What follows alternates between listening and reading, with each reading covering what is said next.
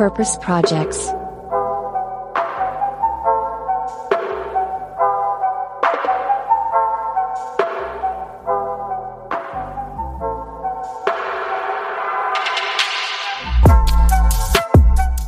Hello, and welcome to another brand new episode of Purpose Projects, the podcast with the sustainably good stuff. And as you might already know, my name is Moritz, and at my side is Boris.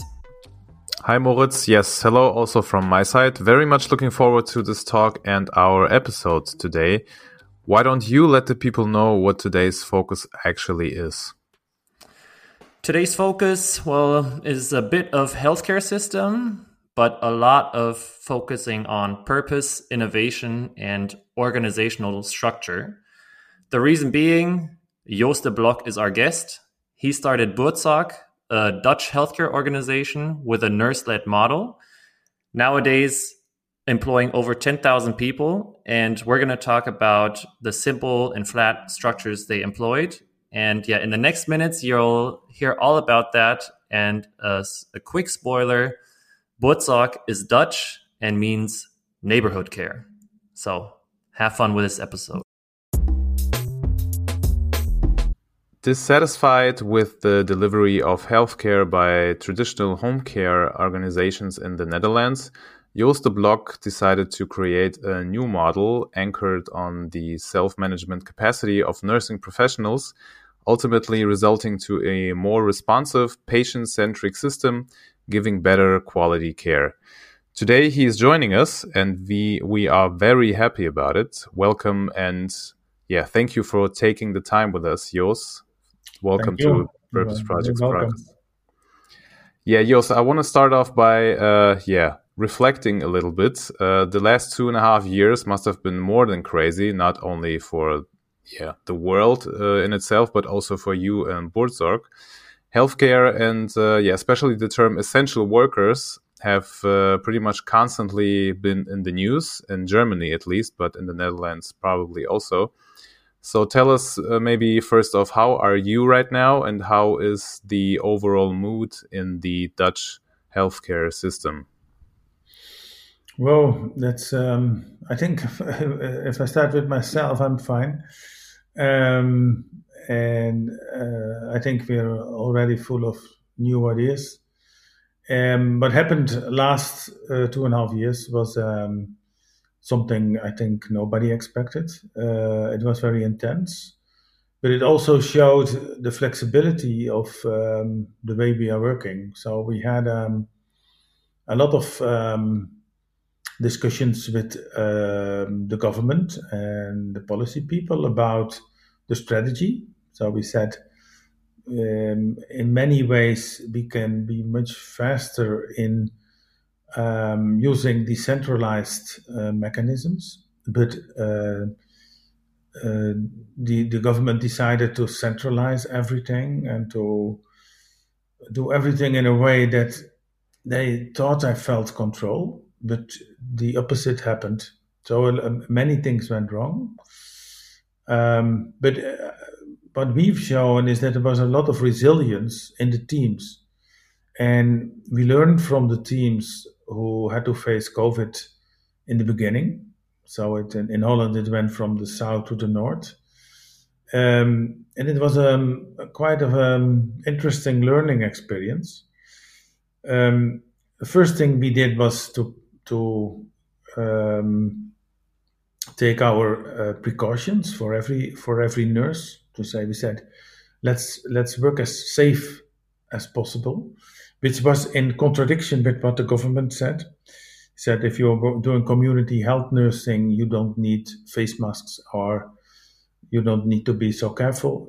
We said we don't know yet what will be the the the risks and so on. So we said yes, we will use them. Um, we will take care for everything we need uh, we uh, created a crisis team which uh, existed quite or- organically.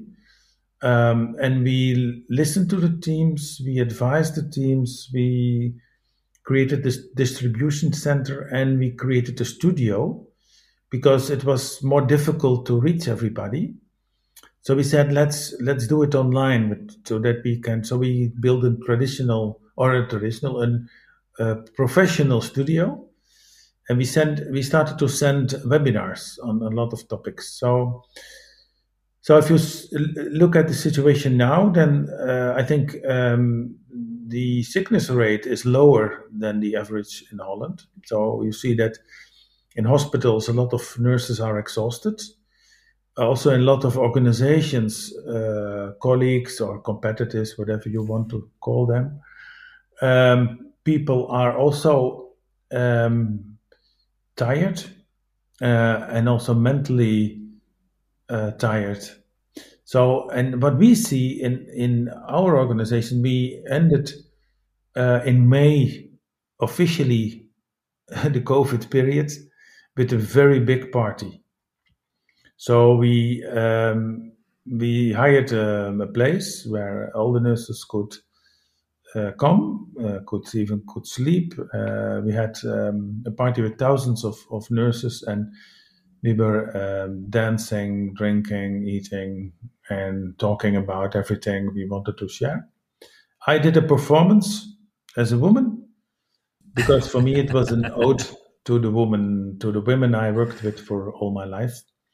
So I had a beautiful red dress, uh, and I had a song from um, a beautiful Celine Dion. Hmm?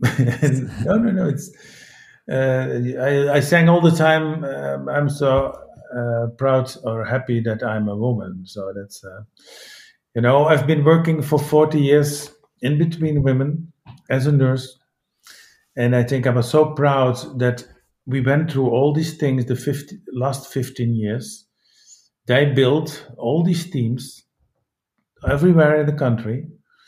They made took all the decisions themselves themselves, and they, you know, it's so funny to see they keep up the spirit every time again.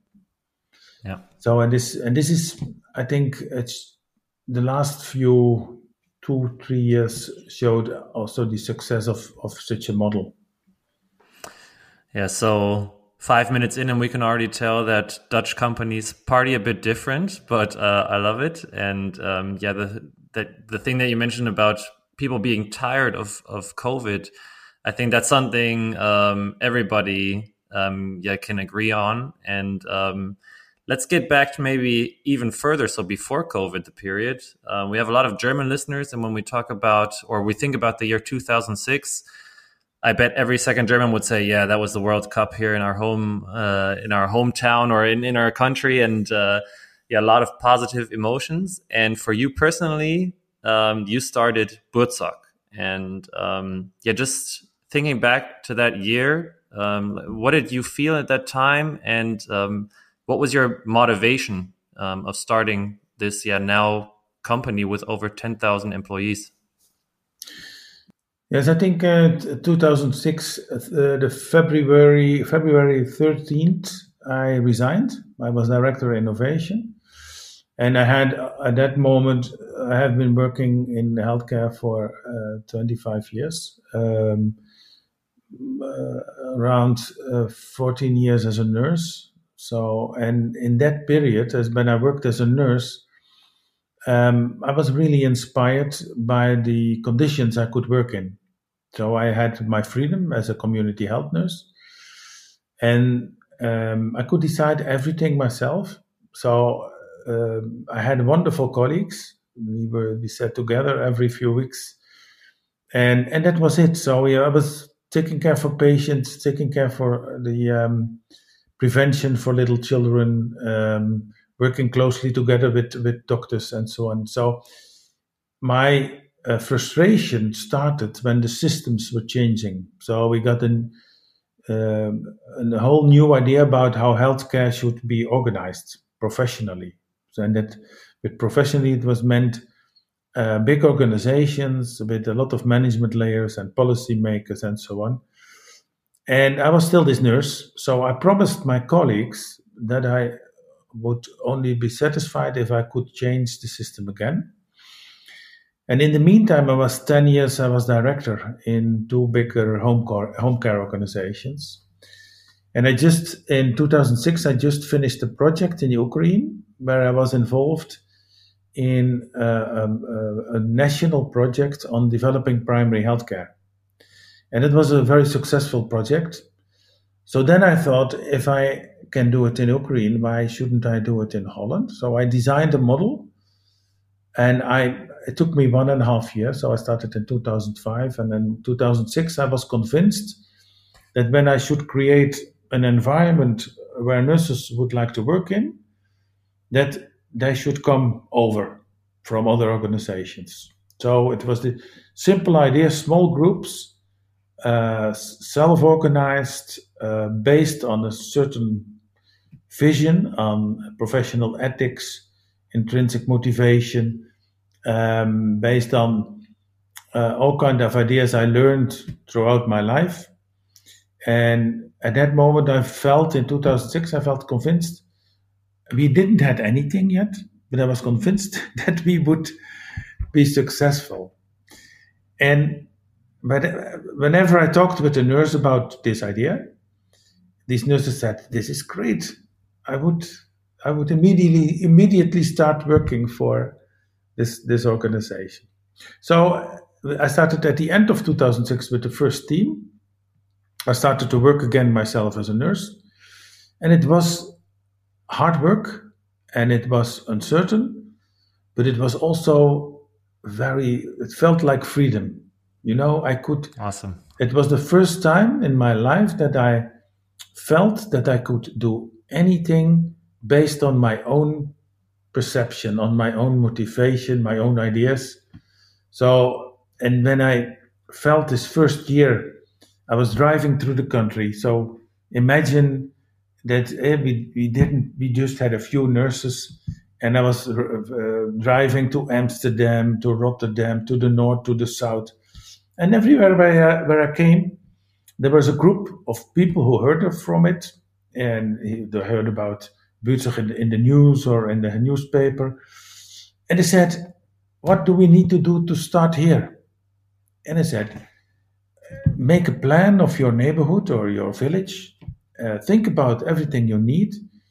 Uh, we will hire you. I already started this, this foundation. We will pay you good salary, but you are responsible for everything. So, and it usually started with four, four nurses, and then they already had their colleagues who said, okay, when things are going well, we will join. And it was, you know, the first year it was 12 teams. So every month a new team. And 2008, it was 15 teams per month. So it was almost every few days, there was this small group just usually the first day visited already an existing team. So it was a kind of an excursion. And then they, they asked, how did you do this? Ah, we did it like this. Oh, then we will make our plan. And then I had just a, a small interview with everybody. And then I said, how many hours do you want to work? Okay. And how, how fast do you think you can be successful? One team was more difficult than another. But most of them were from day one, it looked like they used their brains in a different way. So the, the same feeling I had with this freedom, it was like it was like it was in a flow immediately. So it was always before they started, they came to Almelo, where our office was. We had lunch together we talked about our lives and, and our important things in our lives. And then then they went home with uh, materials, uh, a laptop, thing, and yes, we start. And that and that feeling, I still feel this that that's, that's that was so amazing that this recognition of okay, these are the good things we should do. It's it's we need to be financially healthy, but that's not the purpose. The purpose is that we can take care for all these people, for all these vulnerable people, in the best possible way. We can make our own decisions. We can create um, an, an environment that we can build on.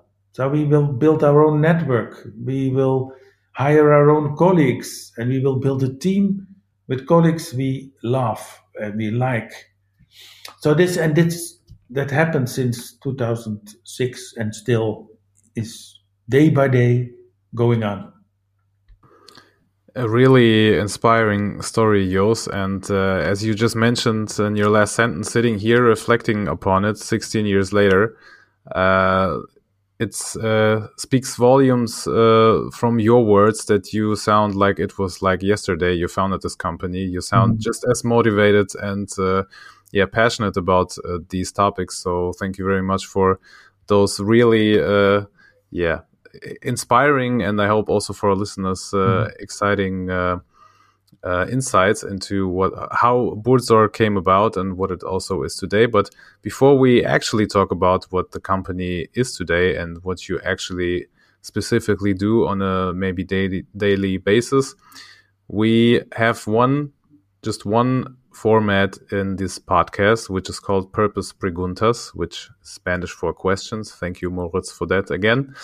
Uh, which is basically just five quick questions with yeah quick answers but usually our questions are not that short but we try to uh, anyways every episode. And i will just start with the first question. What would have been your field of work yours, if it would not have been healthcare? Probably economics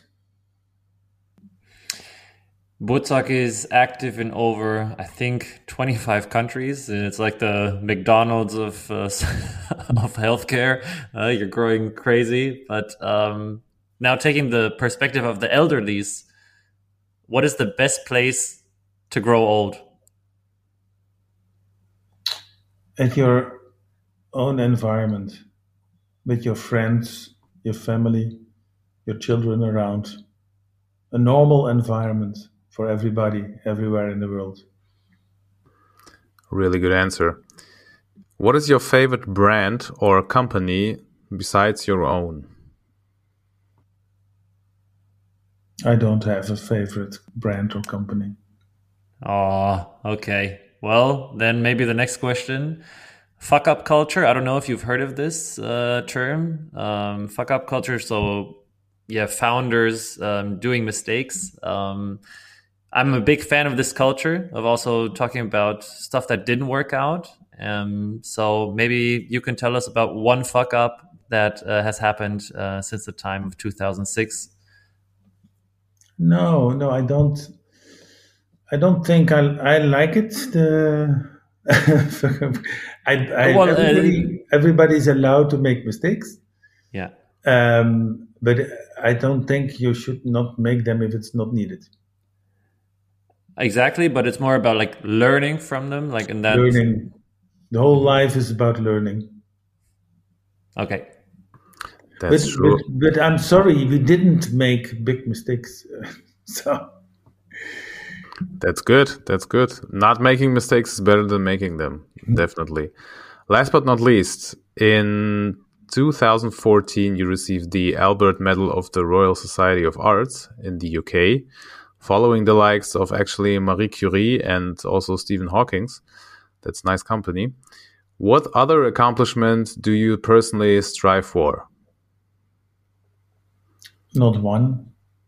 Only that, um, not for my, not for myself. Uh, from the beginning, my idea was that um, if we can change the lives of people just by doing little changes in the daily practice of people who are vulnerable and we can translate it towards everywhere, then I think we we done an immense uh, job. So so for me, if if that comes with accomplishments, then it's fine. But it's never. It was never our goal to win prizes or have any medals or whatever. So I even wouldn't know where the medals are. okay. And, and, of course, the thing you said about when I first um, when I first got a letter that I was nominated for this medal, I thought it was a joke. because you you know you get these letters about an advertisement or something, and then I, I I saw something more about who got this medal, and I thought, so why why want why do they want to give it to me? And then I got a phone call from London, and then said, yes, you have a big impact on what's happening in the world. So I said, why do you think so? And that's he said the the the the way that people recognize and understand what you're doing uh, and the fact that you are setting an example is uh, is inspiring for many people. So well, then I went to London to get the medal, and I was uh, very proud. Yeah, you can be. Uh, did a great choice of going there.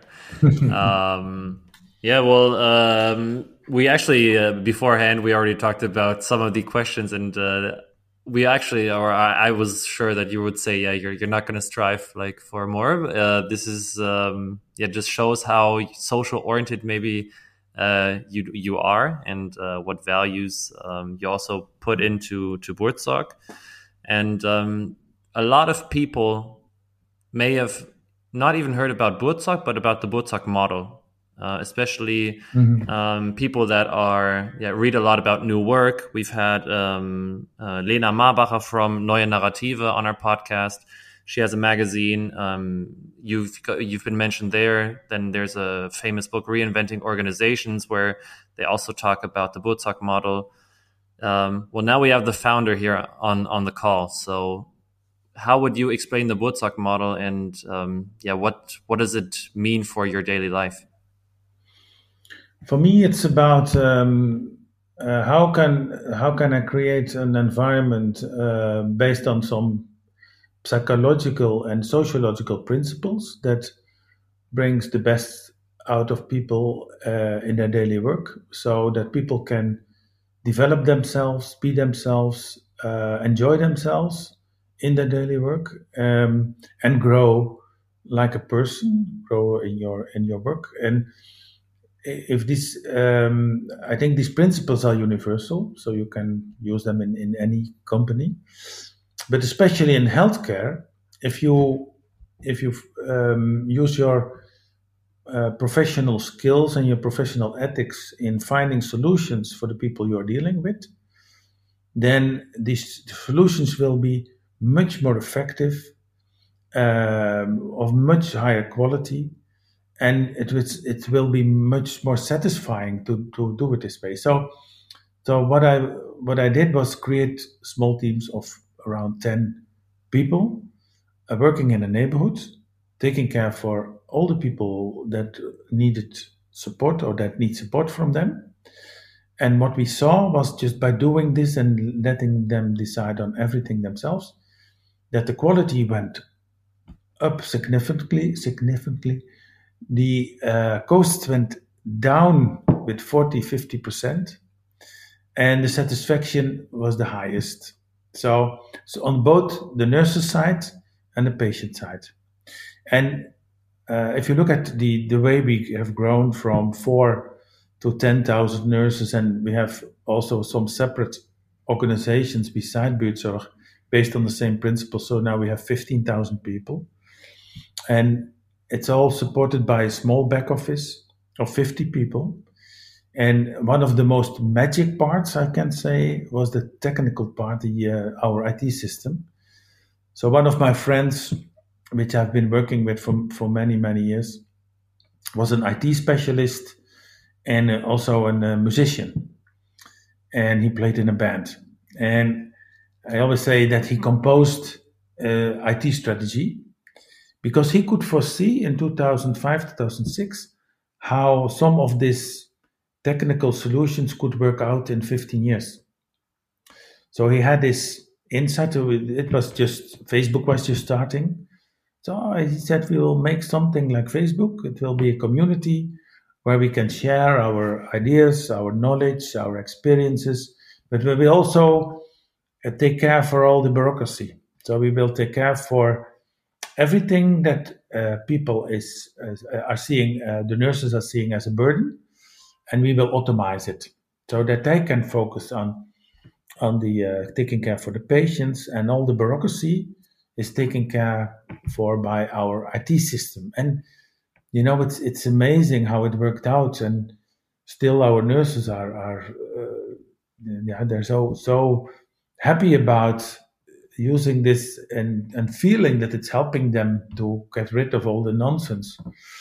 So th- so this all these things create it's you can see that together that's the Buurtzorg concept, and for us it's it's it's just a normal way of looking at the world, but it's so different from traditional organizations. So imagine I'm I'm not making policies. I'm not making policy plans, strategic plans. Um, all these thinking, MBA thinking, I call it usually, from top down, is turned around. So you have to start in the context where people work. You get your information from that. You build your networks there, and you should create enough flexibility that you can do everything what's needed to keep on going. So, and um, for me, it's it's it's amazing because that's the way I am. So, I, for me, it feels like it's natural and it's organic, and I I can talk with everybody about everything, and we can just discuss to start something new, and and if we want it, we do it. So it's it's creating a lot of space for everybody. I think. Um, you see that it also changed people's lives in in in, in their private uh, situation that they can that they feel that they can decide on everything themselves. They should not listen to a, a manager or somebody who don't really know what she's doing.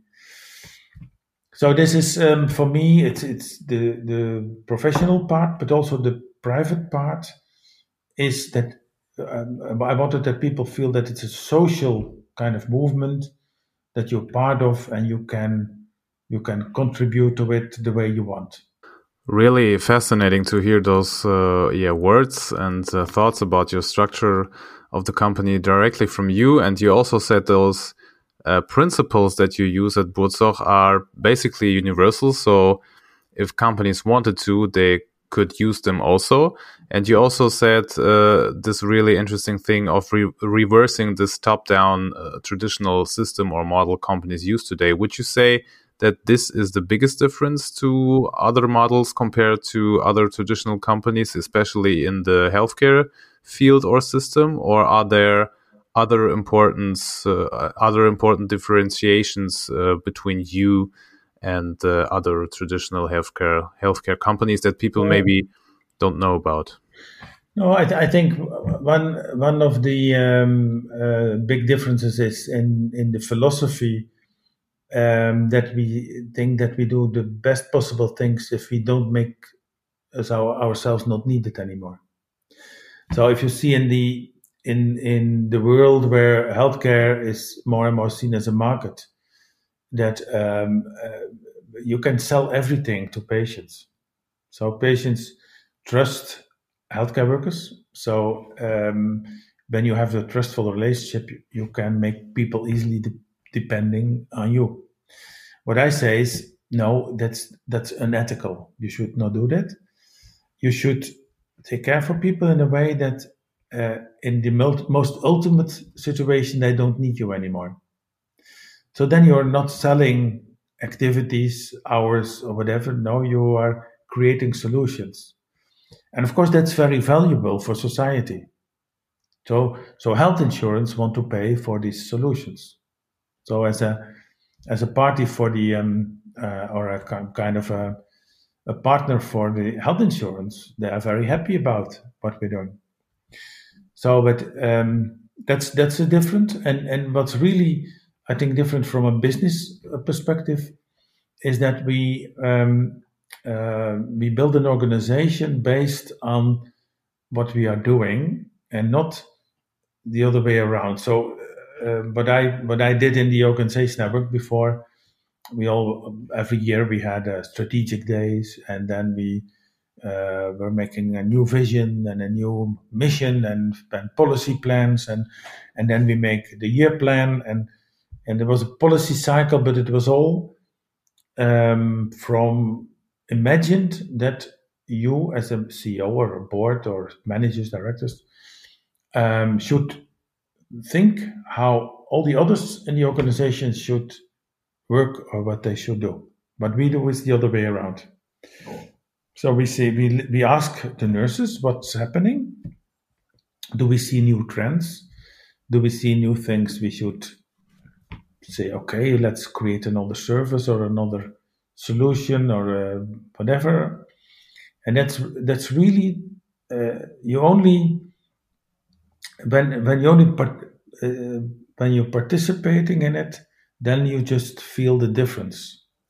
So, for example, new people in different roles, sometimes it not for the nurses, but for the people around, it sometimes takes a year before you feel comfortable with it because you're you're so easily to eh, to to develop something as a policymaker or as a manager or and we say no you have to step back and you have to listen. So your ears are more important than your mouth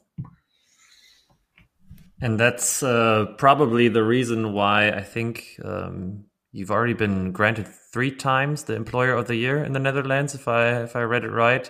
Five, five, um, five times now. Yeah, it's uh, you're giving your your employees a lot of decision rights uh, no. eventually. No, or, that's, no, no. That's that's that's something that a lot of people um, don't understand. Right? Um, you can't give this. You can you can take it away. Okay. Yeah.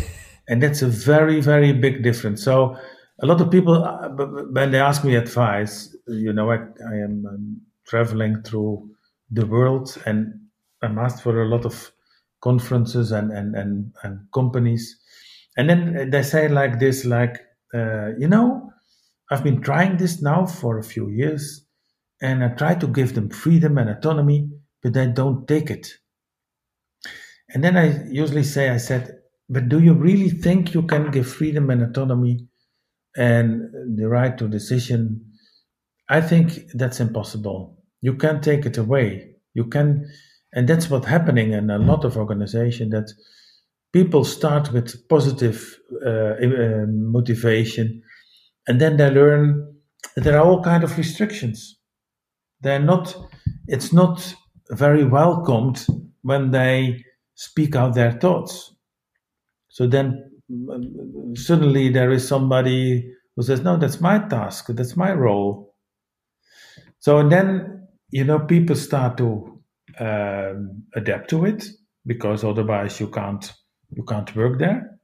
And that's so damaging. That so this this you imagine the young people 20 20 plus and then have this idea about I'm going to change the world, and and then the first years they got already the frustration that they are not allowed to do what I think they should do, and that's this causes the biggest problem, for example, in Dutch healthcare. That in a lot of organizations, nurses go away within three years.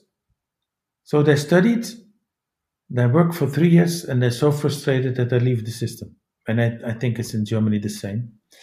So and it and, and I say, okay, if if you have the perception that you can't give freedom and autonomy, but you can create an environment where people feel the uh, the intrinsic motivation and feel that they they can do what they think they should do. That's a, a psychological and sociological thing, in my opinion. So, and then you you are going to act differently also as a leader. Then you're going to ask people instead of telling them. So then you create a dialogue model instead of um, doing the, the, the patterns of, of, of, of, top down. So, so for me, it's a very essential point. Mm-hmm. well, that's... This, this is where a lot of organizations go wrong when it's about self organization.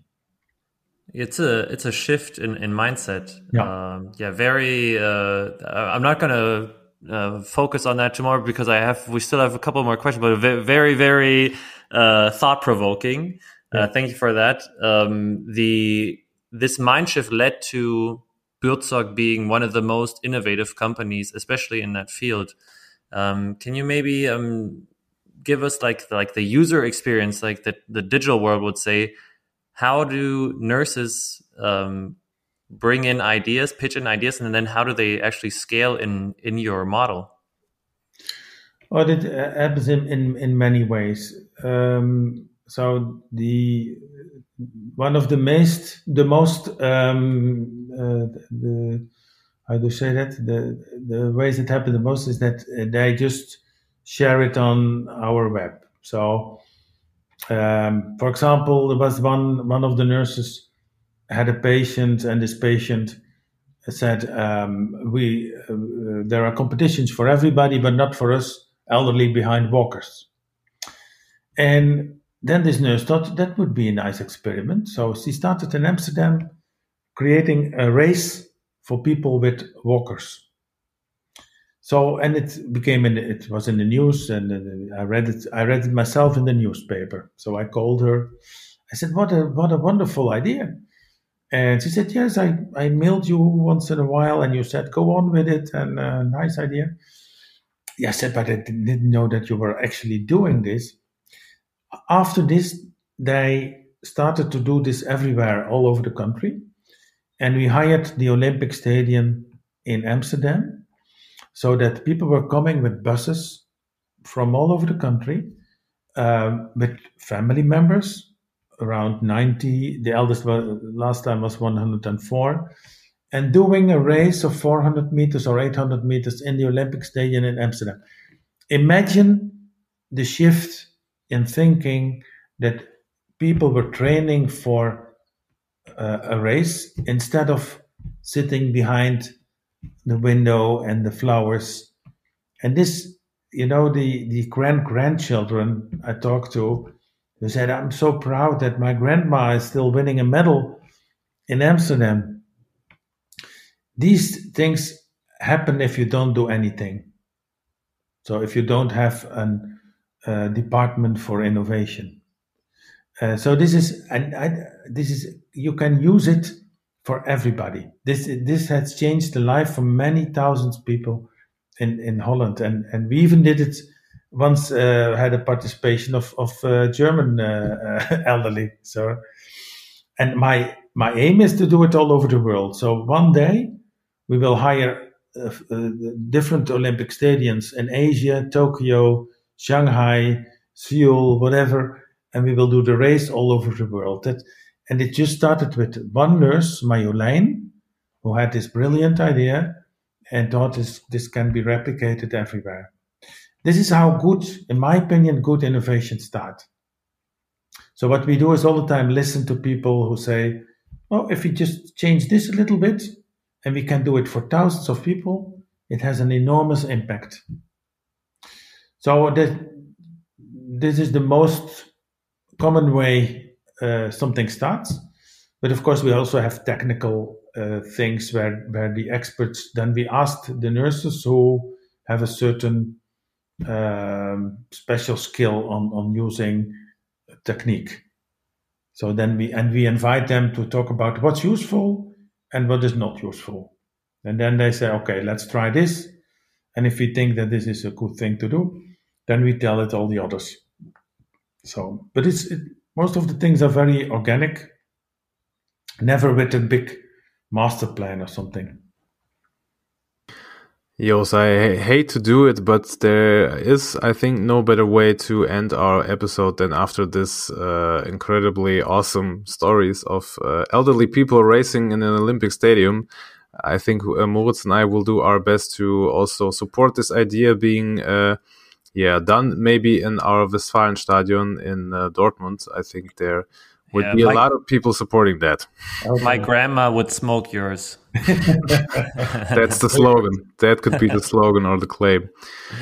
Jos, before we end our uh, awesome talk and our yeah really inspiring episode, I can only say that again. We have a last question that we ask every one of our podcast guests as usual, last question is who we who should we have on our so-called purpose radar? Any person, any company, any book podcast that is maybe inspiring you on a daily basis or yeah just has has been inspiring in the last time that you yeah have seen or a person you've talked to that really inspired you that we also should uh, learn and know about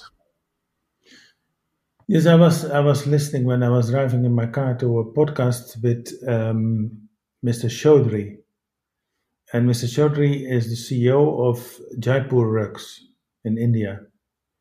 And I met him several times, um, digital, uh, because he wanted to learn from Buurtzorg. And it was such an honor that this man who has um, a long history and has a wonderful vision on how he made um, artists from the weavers. So the Jaipur Rugs is making carpets and the beautiful carpets. You can see it on the website. But this Mr. Chaudhary went back to his roots uh, after that the organization changed to a more traditional organization. And he said, the real artists are the weavers. So we should focus on the weavers and the families of the weavers. So in this, if you talk with this man, you will understand what I mean. He's a really very inspirational, very modest, a very humble man, and it was uh, I learned a lot from him. So, uh, well, Jos, thank you a lot for being on this podcast. I'm sure a lot of our listeners uh, learned a lot today in this call. And yeah, we wish you a great day and hope to see you soon uh, in the near future. Thank you. Welcome. Thanks, Jos. So, Boris, now we had another Dutch founder on our podcast, but I think uh, this one might have been a bit more special. I don't want to be uh, too mean, but uh, yeah, what did you take away from from this episode? Uh, I don't know if you have to be mean. He was different for sure but I uh, really liked it and actually loved our conversation. And for total transparency to our listeners, we're recording our outro, I don't know, like 10 seconds uh, probably after our uh, talk with Yo. So, really, really fresh uh, thoughts. Um, I absolutely loved his thoughts and his mindset in explaining why the Buurtzorg uh, model and um, structure and way of working is uh, special. And I hope that our listeners uh, understood it. Um, yeah, but I personally have to say, I don't know how you feel about it. This field of healthcare is, I think, a really specific and special one. And um, uh, yeah, I find it the also. Uh, I think this is the the reason I found it really interesting and uh, yeah, a little bit maybe more difficult than other topics in uh, yeah following Jos and uh, what he was trying to uh, tell us and explain to us. I don't know how about you. Yeah, I thought um, he didn't even touch too much uh, upon the healthcare system. Um, I'm glad for that because um, yeah, not too many people um, yeah want to hear about regulations on a podcast, but um, more like he even talked about the organizational yeah DNA and um, yeah about that mind shift we talked about. Um, it's pretty pretty inspiring stuff. I have to say um, I, I love business development and innovation and his um, yeah his way of innovating within an organization is a culture a lot of companies are trying to establish but always or, or often fail because yeah we do have a lot of egoism uh, on the workplace. But uh, yeah, I, I, learned a lot. I can't say anything else. And um, Jos has achieved a lot in his um, yeah life until now, and he's uh, still thinking big. So Olympic races uh, or like a World Cup with uh, 80 plus uh, elderly. So that's that's pretty nice. Yeah. So um, I'm really happy that um, yeah after our episode two weeks ago we have another very relevant topic for not only us but also all our listeners. And yeah, let's uh, maybe close out this episode with some purpose bubble updates. We we mentioned that we are going to start one mini format at the end, so where we're always checking what other purpose projects are up to, or we're in the headlines. So um, Boris, did you come across anything? Yes, I did indeed. I saw a, a really interesting. Uh, I don't know what you call it in English. Um, a piece? It, a piece, yeah. Thank you. A content piece, I would say it in video form. uh, I don't a know. Show. a show. Oh, yeah, that's what it's called. Right. Thank you. It's, it's Monday. It's late. I have trouble Yeah, finding, the, gonna finding the right words. Same, so, same. people, people, sorry for that, and I hope you, uh, yeah, have uh, an understanding for for us today. Yes, uh, the show is actually called Neo Magazin Royale uh, by Jan Böhmermann. I think, uh, yeah, our German Yeah, listeners, everyone's gonna know that, uh, yeah. our German uh, listeners at least uh, will know that show, and maybe our English listeners uh, at least know who Jan Böhmermann is. Anyway, there was uh, a show. Um, the, the topic of the, this week's show or last week's show or actually two weeks ago i'm not sure was uh, water and uh, um, how water is uh, treated uh, in today's society and how um, yeah rare it's getting actually and uh, how valuable it is and uh, a company called Viva Con Agua, maybe a lot of people also know about that one, especially in Germany, was getting criticized um, due to a lot of reasons and a lot of stuff. Uh, people who are interested can, uh, yeah, rewatch that show. I'm not going to list uh, all those uh, things they were criticized about right here and right now. But what was also really interesting, because we had Viva Con Agua uh, also on this podcast. Uh, yeah, re- not really recently. Like I think pretty much at the start of our podcast. I am not sure. Was it the second, Yeah. third episode, something like that? Uh, Or maybe a bit later? No, a bit later, a bit later. Okay, yeah. but yeah, relatively early in our podcast, and we had uh, Caroline Stüdemann, who I think was uh, uh, the uh, chair, chairwoman or CEO, something like that. I'm not quite sure, but real, relatively high up in the hierarchy. And uh, yeah, I know Moritz is signaling me stop talking. It's late. This, this format my- sucks. I'm getting to my point. It's it's Monday and it's late. I already told you. Any everybody who wants to uh, know a bit more why Viva Con Agua was getting criticized, it's really interesting. So rewatch that show. Moritz, how about you? How about your purpose bubble updates, which should be a quick format? Yeah, it, it was. We failed to be in a that. quick form. Yeah, you failed. I'm going to do it quick. So, Purpose Economy uh, had a conference where they talked about um, yeah purpose, and they had a lot of nice guests, including Rutger Bregman, which we asked to get on this podcast, but he didn't have time. But doesn't matter. I still love him. And um, yeah, one of um, yeah a startup which listens to this podcast. I know that um, Lotta Ludvigsson is the company, and they just started a crowdfunding campaign. We're gonna link that in the show notes. So yeah, check it out. They are doing circular fashion and support them. Do it. I'm not gonna say a single word more, so Yeah, you can close yeah, yeah. out the show. No, no, it's late. It was an awesome episode with Jos, and uh, talk to you in two weeks. Thanks, Moritz. Thanks, guys. Bye. Bye.